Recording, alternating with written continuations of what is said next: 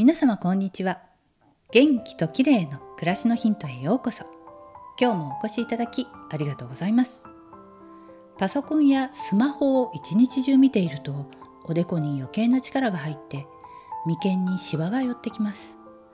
怖い顔になっていないか時々注意したいですね。そこで今日はおでこがすっきり目もパッチリするおでこの生え際のマッサージです。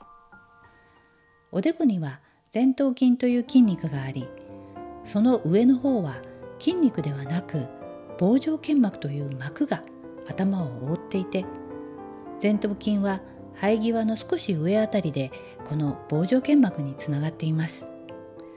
このつなぎ目あたりを捉えて上に引き上げるのがポイントです。まずおでこを触って硬くなっているようなら前頭筋を指で縦横にマッサージします。次に生え際から少し上の棒状腱膜との境目あたりに両手の指を置いて前頭筋を上に持ち上げるようにしてそのまま10秒キープ。この時目をパッチリ開けて行うと効果的です。固まっていたおでこがすっきり険しい表情も柔らかくなり目もパッチリ。気持ちいいです。生え際からちょっと上の部分ぜひやってみてください。今日はおでこのこりをほぐす方法についてでした。